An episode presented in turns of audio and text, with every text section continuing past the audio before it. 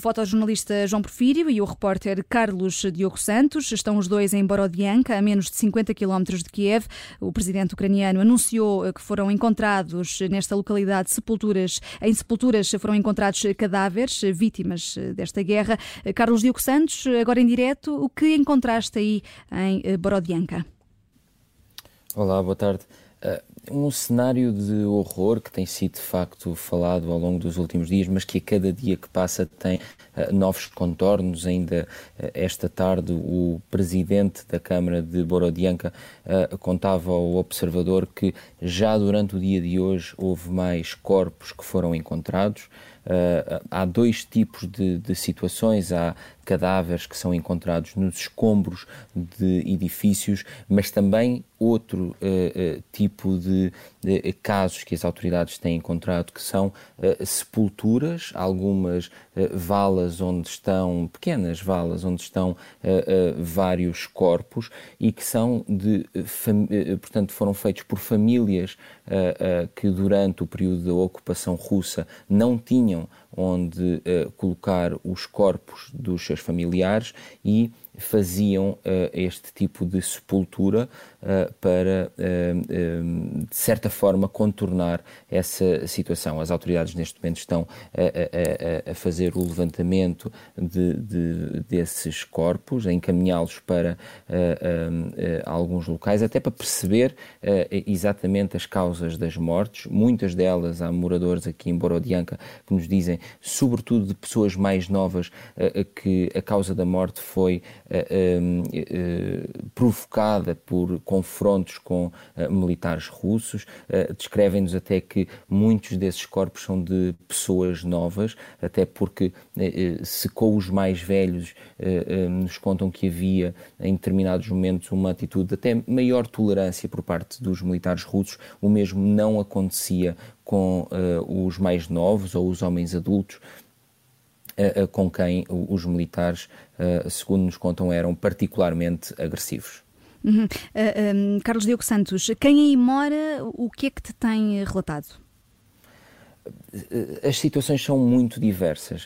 Uh, um, posso uh, dizer-te que ainda há pouco estive a falar com uma moradora, uma senhora já com uma certa idade, que nos dizia que, apesar de todo, toda, tudo aquilo que viu uh, de, de, violência e que foi trazido pelo, pelos russos, uh, uh, desde os ataques aéreos, de, depois ao período da invasão, há também um, uma, uma sensação de que muitas das pessoas, muitos dos militares que foram enviados para esta cidade eram. Um, pouco mais do que crianças. Ela contava-nos que, até determinado momento, interpelou alguns, ela já, já tem alguma idade, interpelou alguns sobre o que os trazia aqui e, e, e de facto, nenhuma das uh, explicações dadas fazia sentido.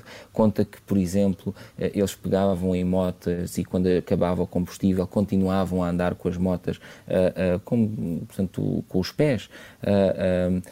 contam, conta até que muitos deles tinham atitudes mais infantis, mas o que é certo é que uh, também estavam armados e, portanto, a, a determinada altura uh, acabavam sempre por se tornar uh, violentos. E, portanto, os relatos são entre a infantilidade de muitos dos militares que foram enviados para, esta, para esta região, à extrema violência um, de, de, de, dos meios russos, não só no primeiro período em que houve um bombardeamento, como depois quando as tropas chegaram efetivamente à, à cidade. Uhum. E neste contexto eh, bastante difícil, eh, por aquilo que, que descreves, há nesta altura muita gente a tentar sair da cidade. Como é que, como é que estão as ruas? Sim, uh, uh, neste momento há uma inversão, ou seja, com o fim da ocupação russa, uh, que tem alguns dias, os serviços aos poucos vão voltando. Mas quando eu digo aos poucos, é mesmo aos poucos. Nós estamos a falar de uma cidade que o, o centro foi praticamente todo destruído. Uh, uh, esquadras da polícia, uh, torres de habitação. Portanto, há, há uma destruição imensa.